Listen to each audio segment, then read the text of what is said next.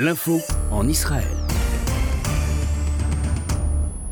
Le conseiller juridique du Parlement israélien a appuyé la demande de l'opposition de statuer d'ici les élections de mars sur la demande d'immunité du Premier ministre Binyamin Netanyahou, inculpé, faut-il le rappeler, pour corruption dans trois affaires.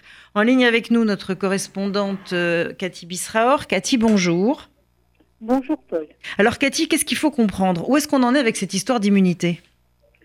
Une véritable imbroglio juridique et politique. Pourquoi? Parce qu'il faut comprendre que Benjamin Netanyahu avait 30 jours maximum pour demander cette immunité.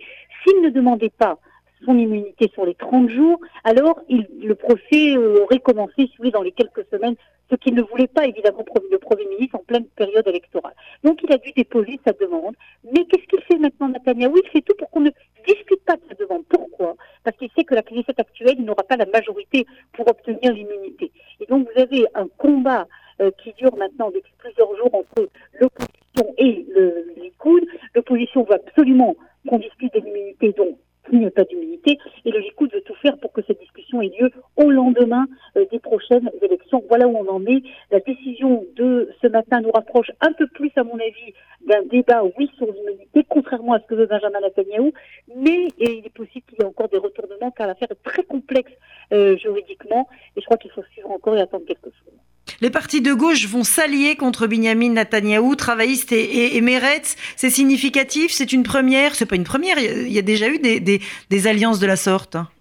Il y a eu énormément d'alliances dans le passé de Meretz et du Parti travailliste.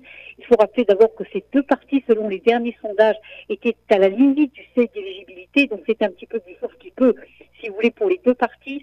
Euh, maintenant, ce qui est très intéressant, c'est que cette alliance de la gauche des deux parties de la gauche va apparemment aider l'ensemble du bloc. Pourquoi? Parce que vous avez, euh, euh, selon les sondages, beaucoup de voix qui étaient en train vers le Parti travailliste qui vont se déplacer vers le Parti bleu et blanc et donc renforcer en fait l'ensemble du bloc. Euh, c'est l'évaluation en tout cas des, spécialistes et c'est également ce que l'on voit dans les sondages depuis, depuis ce matin. Et donc cette alliance à gauche est dangereuse en effet pour Benjamin Netanyahu qui explique que depuis ce matin, vous avez euh, des efforts énormes à droite pour qu'il y ait également euh, des regroupements et que les partis de droite israélienne se regroupent comme ce qui vient d'être fait à gauche. Une toute dernière question, parce que la liaison téléphonique n'est pas très bonne, Cathy, euh, qui concerne l'Iran. L'Iran qui fait la une de l'actualité israélienne oui, ça fait la une de l'actualité israélienne, l'Iran, et on peut comprendre pourquoi, parce que toutes ces manifestations qui se développent en Iran sont suivies de très près euh, en Israël. Euh, est-ce que cela peut changer quelque chose dans le régime des ayatollahs? Eh bien, la réponse est claire, et c'est la plupart des responsables israéliens ou des spécialistes israéliens de l'Iran, ils sont très nombreux ici, qui le disent. Des manifestations, oui, mais croire que cela amènera à une rupture et à une chute du gouvernement et du régime des ayatollahs, ça, certainement pas.